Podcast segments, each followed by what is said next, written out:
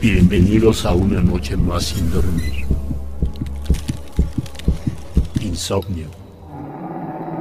Me refería en un inicio a decir la santería, la rama de Ifá Ocha, es la religión que tienes que seguir como un paso para la vida y lo que sería el palo mayombe es la, la brujería como tal. La parte, bueno, es que no es necesariamente oscura, pero la parte que ya es como más activa, ¿no? Más el- Exactamente, porque realmente si tú sigues las bases que te van a dar tu ángel de la guarda o tu santo asentado, no vas a tener ningún problema. Y en cambio, si te vas al puro palo, pues tu voluntad es tu karma.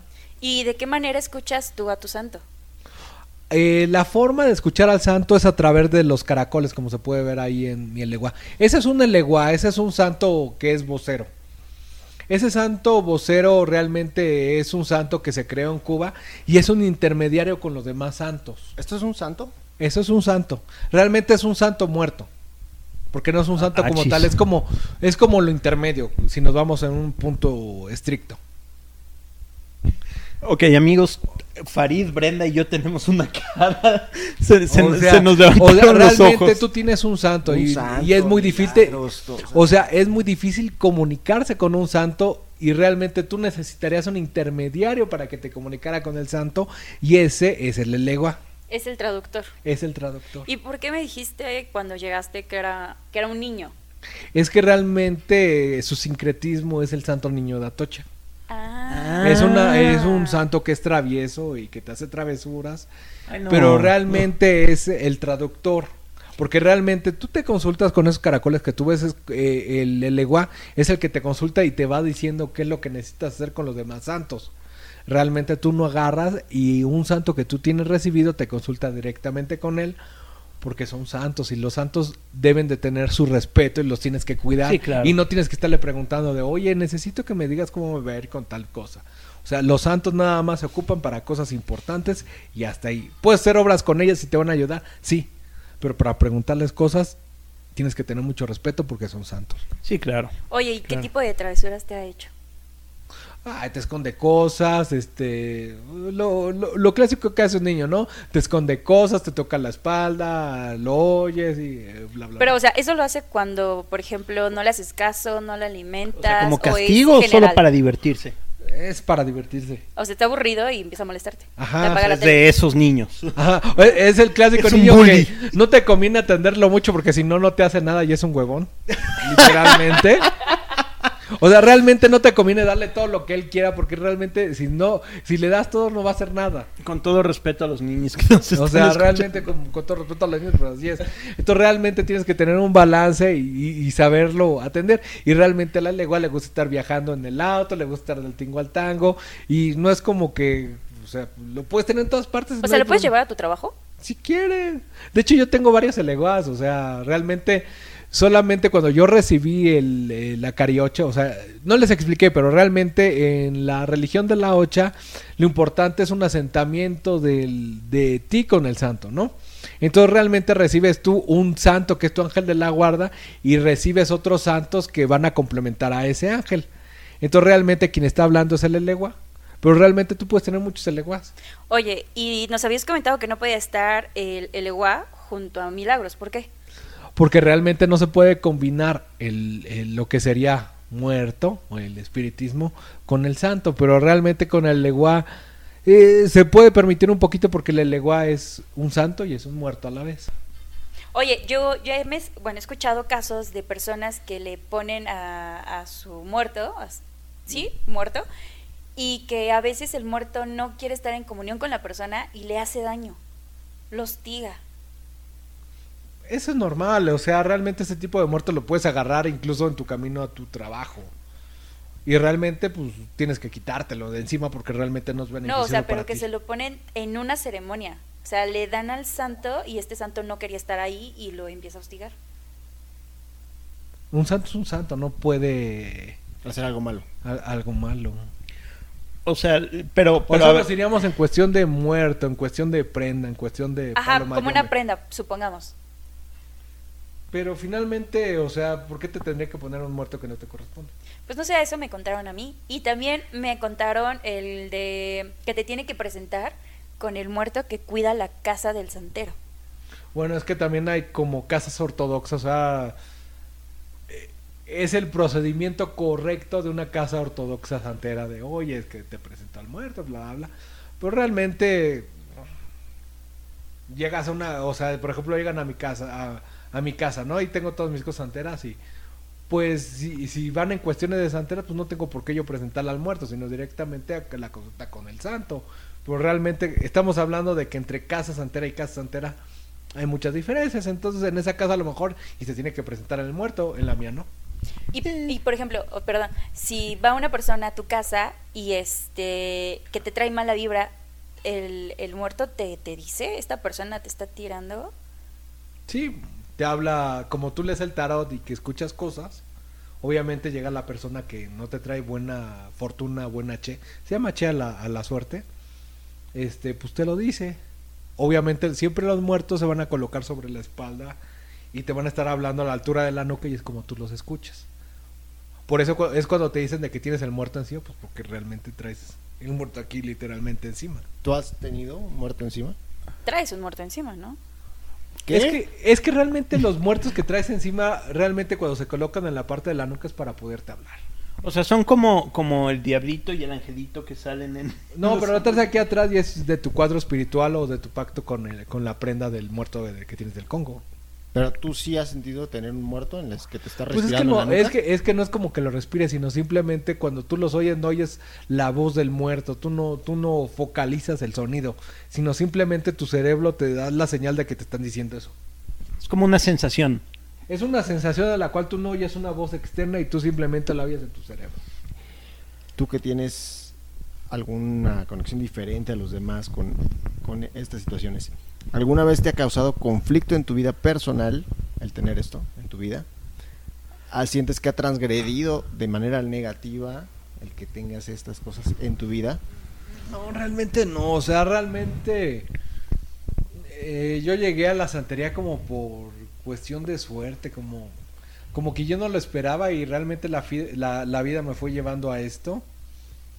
Y al principio cuando no lo aceptas y cuando ves como poquito el sacrificio de animales, cuando, cuando nada más ves la parte burda de todo esto, pues realmente te sacas de onda y, y empiezas a tener conflictos internos, pero realmente ya cuando lo empiezas a entender, ya cuando empiezas a, a leer, ya cuando empiezas a, a- a notar cómo son las cosas, realmente te llega una aceptación en la cual va de acuerdo a tus creencias, porque siéndote honesto, o sea, realmente un santo nun- nunca te va a pedir cosas malas y realmente tienes una guía para que tú tengas una vida saludable y puedas vivir muchos años y obviamente lo que es la, la regla de Ocha pues te permite todo eso en el Palomayón B es lo que tú quieras, ¿no? Bueno, Y entonces, ¿por qué la mayoría de las personas que no conocen sobre la santería, re- así como nos lo estás contando, siempre lo relacionan con cosas malas, negativas Magia y que negra. es magia negra? Es que realmente hay una dualidad en la santería. Eh, realmente uno puede hacer cosas como limpiar a una persona y quitarle un muerto encima, eh, poderlo guiar en cuestiones de trabajo, con la familia y realmente poderle dar bienestar, pero obviamente siempre está al otro lado en la cual se quiere hacer maldad. Y realmente cuando se trabaja bien lo que es la, la santería en la parte del muerto, pues realmente puede hacer cosas muy malévolas y puede hacer cosas que, que no ¿Tú son has buenas. usado la santería para cosas negativas? No, realmente no. Yo realmente mis santos y mis muertos los tengo yo para mi adoración propia. Y luego de repente me pongo a comunicarme con ellos y tengo una comunión con ellos. Y realmente pues es algo que me agrada y yo sé que si llegara a ser una brujería mala, una brujería este, De mala leche. de mala leche, pues realmente sí lo podría hacer. Pero ¿qué ganó? ¿Todos los santeros pueden hacer brujería? ¿O solamente como, digamos, los brujos especializados en, en no sé, palo, ¿qué era? Los No. paleros. Paleros. No, es que realmente sabiendo ocupar bien todas las herramientas puede ser maldad en la que quieras. Hasta igual los católicos, ¿no? Que realmente, o sea, tienen, o sea, realmente tienen cuestiones escritas que de bien y cosas que hay que hacer y pues no lo hacen y hacen cosas malas. Claro. Igualmente los santeros, pero realmente es de cada persona, ¿no? Oye, y otra pregunta que teníamos era, en México tenemos esta figura que le dicen el brujo mayor, que solamente nos acordamos de él todo diciembre porque hace en TV Notas su, su predicción de lo que va de lo que va a pasar es yo la verdad no estoy muy muy familiarizado pero es santero o sencillamente es este ¿No es de Chalma? Pues mira, no sé de dónde sea pero mira, yo la verdad es que no sé qué es lo que haga él. Pero por lo que hablan de brujo mayor y todo eso, lo más seguro que es un espiritista. Así como yo tengo a esta Milagros y puedo hacer varias cosas con, con ella. Pues realmente el brujo mayor igual tiene su séquito de muertos o de espíritus. Igualmente, pues por eso se puede hacer eso. Realmente yo lo vería como un espiritista. ok Yo, yo tengo una duda. O sea, hace rato que estábamos fuera de cámara, nos estabas diciendo que le cambia el rostro a Milagro según su estado de ánimo. Y ahorita aquí que se acercó a ella y dijo, ok, tiene cara de que ya se quiere ir. Y, la verdad es que sentí como una vibra rara. ¿Es, ¿Es cierto que puede modificar el rostro o expresar algo? Pues realmente es una muñeca, tiene el mismo rostro, pero realmente eh, eh, se puede leer las emociones, no sé cómo, o sea, ¿Se sí me- filtra? se, eh, se- se filtra, no sé cómo la, o sea, yo, yo, yo estoy de acuerdo que es una muñeca y es una muñeca de plástico y que realmente no debería cambiar sus rasgos, pero tú lo sientes. ¿Qué sentiste, Kike?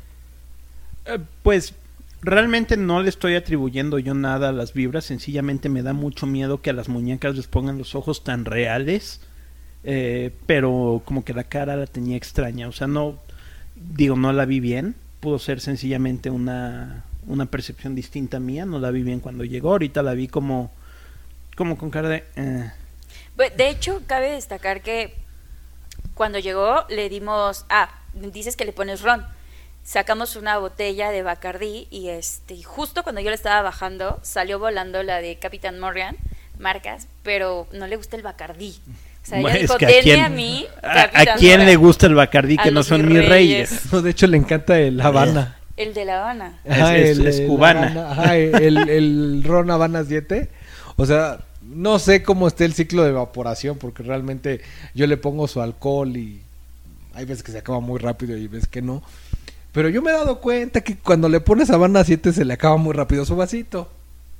¿Y le pones algo más aparte de alcohol?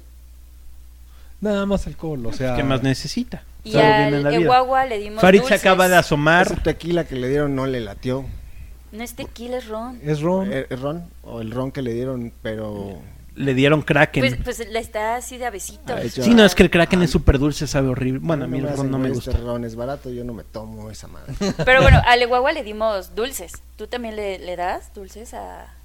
Eh, el Alewa es un niño, Ah, es ese. el niño de guagua. Pero los perros. Le, tienes que dar dulces, juguetes. guagua. O sea, sí, se los llego a dar. Si no es indiscreción, ¿de dónde la conseguiste? ¿De dónde salió la muñeca? Mm, La compré por este Facebook y ¿Por Amazon? por Amazon. No, la, Pero- co- la compré por Facebook y obviamente nada más fui armándole lo que es su vestido, su capa, su rosario y fui armándola según me la fueron pidiendo. y A ya. petición de Pero o ella, sea, tienes ¿no? que hacer algún ritual como para bautizarla, para que el muerto entre en ella, o simplemente la pones y ya. Ay, llegamos a un punto muy interesante. Ah, ¿verdad? O sea, realmente el muerto te lo tiene que marcar, o sea, el espíritu te lo tiene que marcar, porque finalmente podría ser la muñeca y así como tal y sin hacerle nada. Es una y muñeca. Está, y está correcto, y es la muñeca y es su, su cuestión física que ella quiera representar, ¿no? Pero finalmente hay formas, así como en el vudú, ya en formas espiritistas, en las cuales se puede cargar la muñeca para que agarre fuerza. ¿Cómo se carga? Mira, el proceso de- del cargado de la muñeca depende entre muerto y muerto porque te lo van a estar, este... En este caso, con Marcando. Milagros específicamente, ¿cómo fue la carga? Ah, es un secreto. Bueno, yo puedo decirte que la carga de Chucky en la película es que estaba la fábrica de muñecos y un asesino serial le cayó un rayo mientras estaba agarrando a Chucky. No, no es, discúlpame, hubo un ritual. No, hubo un ritual. Hubo un ritual. Bueno, era satánico antes, pero en el momento que llegó la policía que le y dispararon, le, puso cayó un el rayo. amuleto y él pidió traspasar Otra su alma. con las películas. Estamos hablando de Chucky que tiene que ver con, bueno, Él no con podía haber milagros, sido pero santero. bueno, ¿y qué me dices de la novia de Chucky? Pues ahí es donde hacen el ritual. Y, y después entonces, ¿por qué en lugar de solo pasarse a otro a otro muñeco, se, se, se cose toda la casa? Es, es, es discusión para otro momento. Este, Exacto. Ah, ahora otra cosa que nos comentaba Juan es que Milagros tiene otro nombre, un nombre real. Milagros es como un apodo, por así pero no decirlo. podemos no podemos saber nosotros No, pero que nos explique por qué Ah, es este sobrenombre. O sea, realmente uno tiene sus muertos, su cuadro espiritual y tiene muertos que están, arraigados a uno. Si realmente yo diera los nombres reales de cada uno de mis muertos, cualquier otra persona podría agarrar esos muertos y ocuparlos. Entonces realmente uno tiene que tener un poquito de recelo con su nombre que tiene tanto en el palo, en palo mayombe, como en el nombre que tiene uno en el santo, en la ocha, o, en el este, o en sus muertos. Entonces realmente uno, para evitarte ese tipo de problemas, cambias nombres. ¿Y Milagros se lo pusiste solo porque sí o te dijeron que le dieras ese sobrenombre? Yo se lo puse, pues se lo puso mi vieja y ya. Ahora, me, me surge una duda. ¿Ustedes también tienen otro nombre eh, cuando son, supongamos que son iniciados, les dan otro nombre o sigue siendo Juan para siempre? No, bueno, de hecho tienes, eh, cuando te rayas en el palo, tienes un nombre. ¿Cómo, perdón? En, en, el, en el palo Congo Es tienes muy otro nombre. difícil no O sea, cuando- reírse. cuando, cuando te rayan en el, en el, pa- el palo mayombe tienes obviamente un nombre. Pero realmente ese nombre te conviene, o sea, tenerlo en secreto, porque si no, las brujerías que te quieran echar a algún enemigo te pueden entrar más rápidamente. Entonces, finalmente, cuando tú haces una obra o algo y estás con varias personas, muchas veces tienes que decir tu nombre de, de, de- de la religión. Entonces, lo que haces mucho es decir, mi nombre es... Presente. Yo me llamo Max Power. Ajá, y, lo- y te dicen, ¿y mis muertos que son? y así los dices así muy mal, porque obviamente te pueden pegar muy duro con, con la brujería. Y es mejor entonces guardar ese tipo de secretos y que tú nada más tengas en tu mente eh, ese tipo de nombre. ¿Y quién te da ese nombre? El padrino que, que, que- que te hace la iniciación es el que te da el nombre. ¿Cómo es una iniciación de los santeros? En, a ver, define santera. Bueno, por ejemplo, en este caso, Palo Mayombe, que es lo que me da Es- más curiosidad. es- ya bueno, aparte dijiste, de que ¿no? nos que y todo, se- pero se por ejemplo, tienes que ir a una parte del mundo, eh, tienes que ir a un lugar en específico, por ejemplo, ríos o no sé. Chimalhuacán. O sea, O sea, realmente cuando tú haces una iniciación del palo mayombe, realmente tienes que ir a diferentes lugares, porque obviamente en cada uno de los lugares tienes que probar tu suerte que vas a tener en cada sitio. Mm, y por ejemplo, te pueden decir, tú tienes que vivir en esta zona de la ciudad o del país para que te vaya bien. No, pero te, por ejemplo, mira, te voy a poner un ejemplo burdo, ¿no? O sea, te vas a hacer una iniciación en el, en el palo mayombe y obviamente vas a un hospital y ahí mismo consultas cuál va a ser tu suerte en el hospital, si es que te llegas a hospitalizar y qué es lo que tienes que hacer. Entonces, tienes que visitar varias zonas y esa es la cuestión de la iniciación, que realmente es una consulta de tu astralidad en toda tu vida para ver qué es lo que debes de hacer y lo que no debes de hacer. Obviamente manténganse alejados del Estado de México, porque pues, ajá, Ajá, Estado o de sea, México. Realmente así es la cosa. Wow, o sea, está, está bastante fuerte esto. eh, yo de verdad que me quedo con más dudas ahora desde lo que empezamos, porque, híjole, aparte de que es muy rica la diversidad que existe en la santería, como nos explicas, eh, me quedo con más dudas de, de, de los paleros, porque ahí está el morbo. Del palo mayombe. No, y, y- qué gracioso este tema que, que la gente tenga una connotación tan negativa de la santería cuando Juan nos acaba de explicar que realmente es, es como, como la magia que tú, que tú practicas. O sea, es una, una situación energética que es el hombre el que le da una... el que lo pueden causar a, a lo claro. positivo o a lo negativo. Como, o sea, un ejemplo, traje una, una ouija a la casa y los dos tenían miedo. Yo les dije, a ver, espérense. Tenemos. Ahorita Tenemos, solamente ¿no? es un objeto porque no se le ha dado un poder. Solamente es un objeto decorativo. El día que yo le dé un poder, entonces sí ténganle miedo. Sería lo mismo con, con milagros. Era un objeto hasta que tú le diste la, el valor de. Y te lo vamos Pues a es que realmente Milagros no tendría un problema como tal, porque realmente está conveniencia mutua tanto ella como yo con ella y ella conmigo. Entonces, realmente ella está por su voluntad propia, entonces no tendríamos por qué tener ningún problema porque ella está conmigo porque ella quiere. No la estoy obligando. ¿Y qué pasa el Claro. día que ella no quiere estar contigo? Se va y ya deja, desaparece de mi cuadro. ¿Y qué haces con la muñeca? Es muy difícil que desaparezca, pero No, no, no, pero por ejemplo hay un ritual como vas y la entierras, la desechas de alguna forma. Pues o la sigues guardando como representación de ella.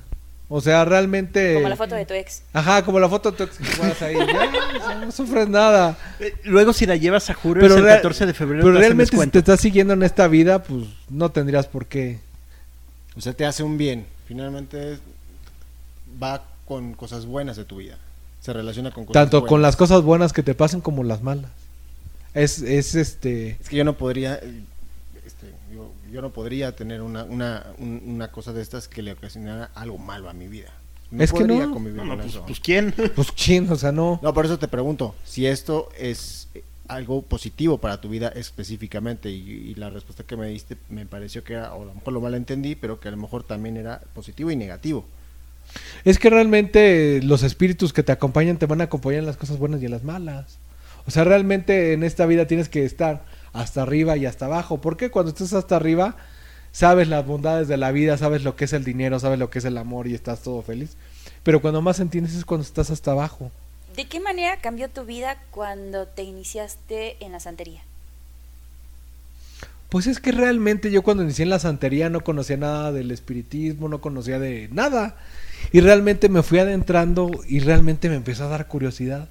Y yo ya siendo santero podía leer muchos más tratados y entender muchas más cosas que son prohibidas para las demás personas. Y entonces tuve un enriquecimiento muy padre de saber lo que es la verdadera brujería, de cómo está toda la ramificación, de qué puedes hacer cuando tienes este problema de bla, bla, bla, bla, bla. Y, y realmente lo que más me gustó de cuando yo me hice santero, y me refiero a santero cuando recibí el ángel de la guarda, es de que al momento de que tú tienes una comunión con el santo, obviamente como que cambia mucho tu astralidad y realmente ves las cosas muy diferente y, y realmente te, te enseña muchas cosas buenas. O sea, yo no le veo a la parte del santo casa- cosas malas. O sea, si te digo que el único problema que yo le veo a la religión, a la santería, es el sacrificio de animales, pues es lo único que me pega, pero realmente sabemos que eh, la religión como tal, la santería, la ocha, es una religión que es yoruba, que es una religión que viene de Nigeria, que, vi- que viene de Nigeria, Togo y Benín. Y como viene esa zona de África, pues bueno, ¿cuál era la, la, la forma de agradecer a los ancestros y a las personas? Con animales. Con animales. Entonces, ¿sabes qué? Te quiero un chingo, toma, aquí está la pinche gallina, ¿no? Oye, ¿puedes ofrecer tu propia sangre? No. O sea, realmente en, en- en la ocha, ¿no? O sea, es un santo, ¿para qué va a querer tu sangre? Porque, por ejemplo, en los rituales wiccas, a veces sí puedes ofrendar tu sangre al espíritu que estás invocando. Ah, eso sí. Yo estoy hablando del santo, no del muerto. Ah. estoy hablando yo del santo, no del muerto. Al muerto sí le puedes ofrecer tu sangre. Exactamente, pero él te lo tiene que pedir para poder hacer pactos. Explícitamente. Exactamente. Pero realmente no hay que confundir muerto y santo. Bueno amigos, eh, no quiero no quiero yo extender más de lo que debemos esto porque Milagros ya está está un tanto incómoda. Ya comió pizza, ya bebió, ya comí, ya, ya me quiero ir. Ya comí, ya me no se voy. acabó su roncito. No, pero quiero agradecer muchísimo a Juan por, por venir, la verdad. Como dice Brenda, me quedo a lo mejor con más preguntas que, que respuestas, pero, pero esas son las conversaciones ricas. Ese es, ese es el tipo de, de enriquecimiento que buscamos. Y obviamente, pues la puerta siempre está abierta. Bueno, no es así que tú nos hables, nosotros te vamos a buscar cuando la gente nos empieza a pedir que regrese Juan, que regrese Juan, que regrese Sí, Juan. o sea, si quieren otro programa con Juan, dejen aquí en comentarios y Y pues te estaremos obligando a que regreses. Anuncio parroquial, amigos. Ayer fue cumpleaños de Brenda. Y digo ayer porque esto sale el lunes. Ay, sí es cierto. Gracias. Cumplo 25. Mm. Ok, está bien. No mientas enfrente de los santos. Sí, cumple, mira, cara de 25. Cara de 25. 25, cara de 25. 25. Bueno, ya te felicitaremos nosotros, pero sí, agradecemos muchísimo que hayas estado aquí con nosotros, nos, nos, nos enriqueció muchísimo el, el- el- el capítulo, el programa, y pues siéntete con la libertad de venir aquí. Los temas seguramente que van a ser de tu interés de aquí en adelante. Así que, pues muchísimas gracias. Y- Igual, si ustedes se quedan con dudas, pueden dejar aquí en comentarios y tal vez en otro programa Juan quiera venir y resolver todas esas dudas. y. Bueno, bandita insomnia, pues descansen. Nosotros también haremos lo propio. Cuídense mucho. Nos vemos el próximo Esperen, esperen. Juan, ¿Qué- no qué- se ha qué pasó? despedido. Ay, perdónanos, Juan. Despídete. ¿Al- ¿Algo con lo que, con lo que quieras terminar? Eh, bueno, muchachos, si quieren que los consulte, quieren alguna alguna duda y eso, pues yo con mucho gusto los ayudo. ¿Qué Podemos dejar aquí? tu correo Redes hacia abajo, tu red social. No tengo redes sociales, pero Un correo. yo los puedo consultar con mucho gusto, pero no les hago sus obras porque me da ¿y mucha hueva. ¿cómo, cómo, cómo, cómo te contactan? ¿Por ¿Quieres un de- teléfono o nosotros te pasamos los recados? Pásenme los recados, ya si me vuelvo famoso, pues ya. que no creo. Juan, tienes 469 recados. ¿Qué hacemos con ellos? Te escriben más a ti que a nosotros. Entonces, no, este, Te vamos a cambiar por Kike. o sea, realmente yo, yo soy santero por, por gusto, o sea, realmente yo no, no hago tanto las consultas y, y nada más ayuda a uno que a otra persona porque realmente hacer las cosas bien lleva mucho tiempo. Listo, amigos. Venga. Pues, Nos estamos viendo. Chao. Adiós. Chan, chan, chan.